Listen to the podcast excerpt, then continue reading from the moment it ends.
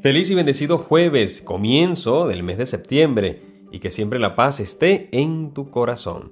Vamos a escuchar las palabras del Santo Evangelio según San Lucas, capítulo 5, versículos del 1 al 11.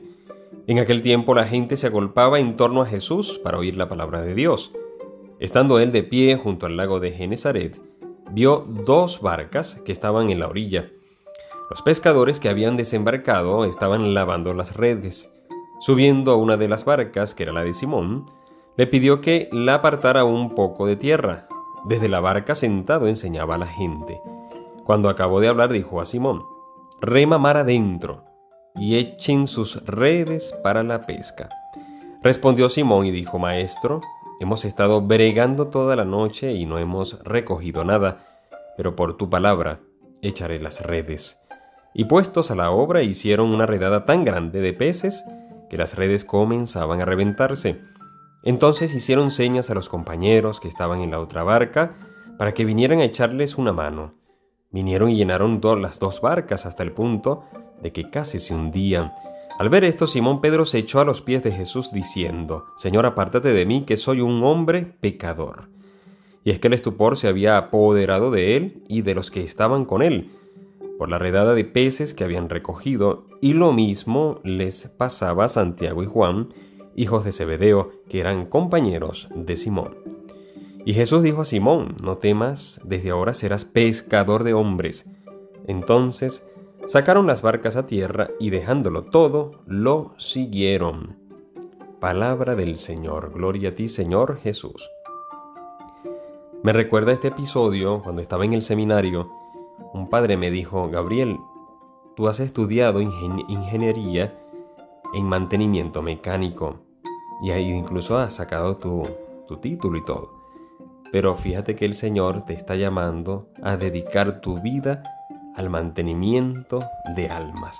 Esto te lo digo de una manera muy anecdótica, porque para mí ha significado muchísimo, porque me, me centra y me imagino que esta palabra del Señor a Pedro, ahora serás pescador de hombres, es una cosa muy profunda.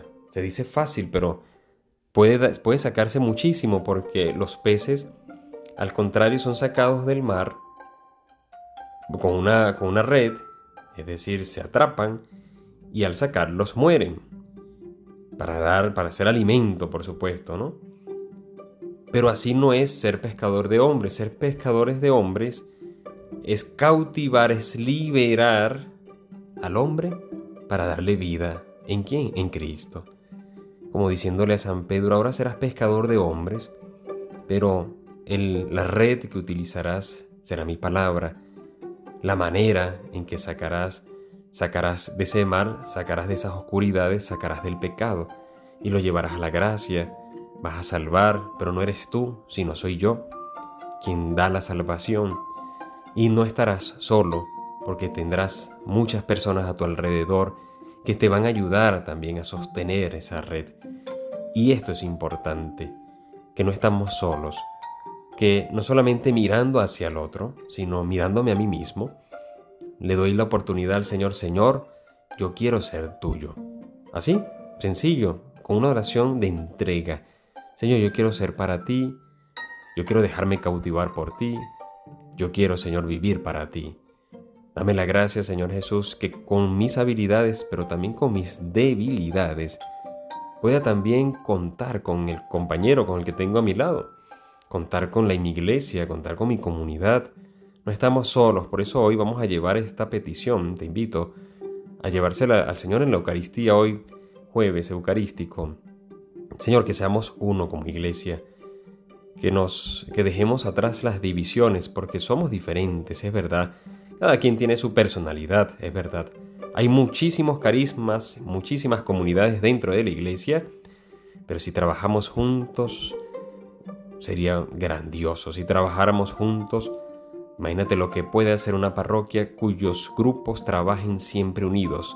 Una cosa totalmente diferente. Vamos a enfocarnos a eso, que sí se puede, y a pedir al Espíritu Santo que nos dé la gracia de la unidad y de trabajar, de vivir nuestro, nuestra, nuestra religión, nuestra fe, vivirla unida en, compañía con aquellos también que el Señor ha llamado.